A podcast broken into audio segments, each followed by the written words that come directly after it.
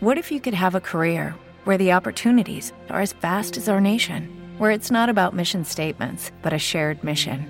At U.S. Customs and Border Protection, we go beyond to protect more than borders from ship to shore, air to ground. Cities to local communities, CBP agents and officers are keeping people safe.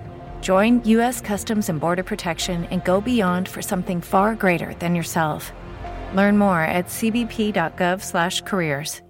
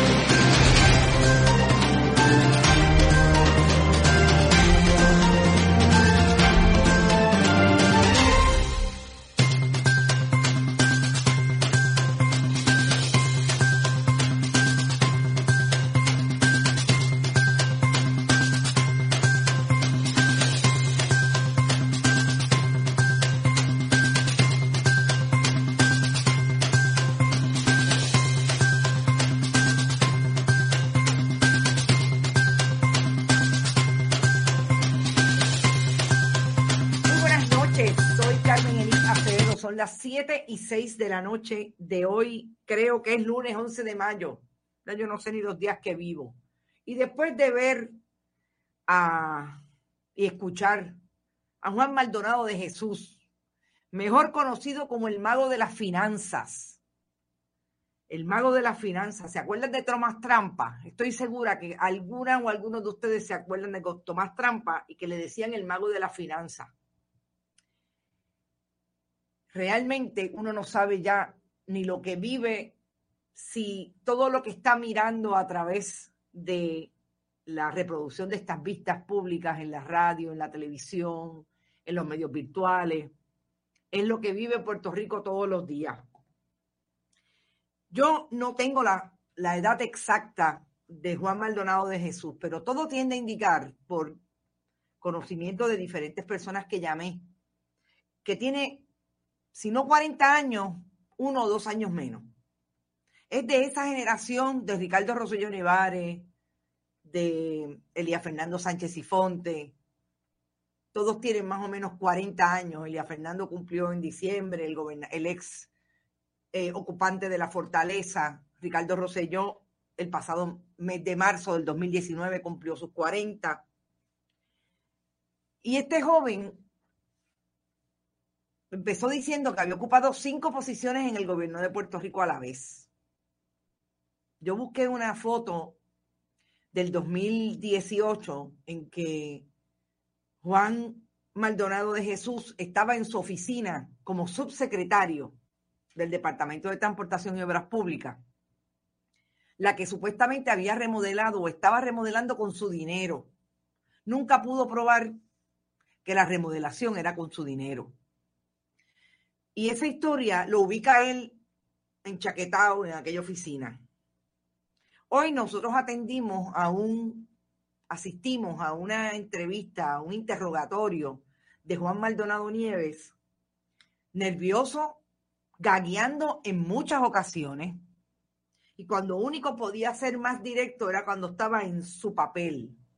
Que mucho se parece Juan Maldonado de Jesús al personaje de Al Pacino en El Padrino.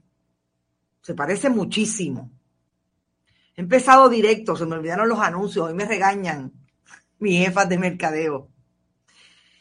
Realmente es un testimonio que vamos a empezar por la, eh, por la, la ejecución y la proyección que tuvo Juan Maldonado de Jesús. No solamente gagueaba, sino que cuando le hacían preguntas que lo sacaban del libreto, no sabía cómo contestar, tenía serios problemas para recordar.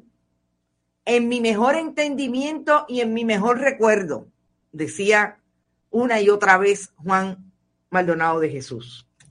¿Qué me parece lo más importante de quizás el personaje que hoy descubrimos?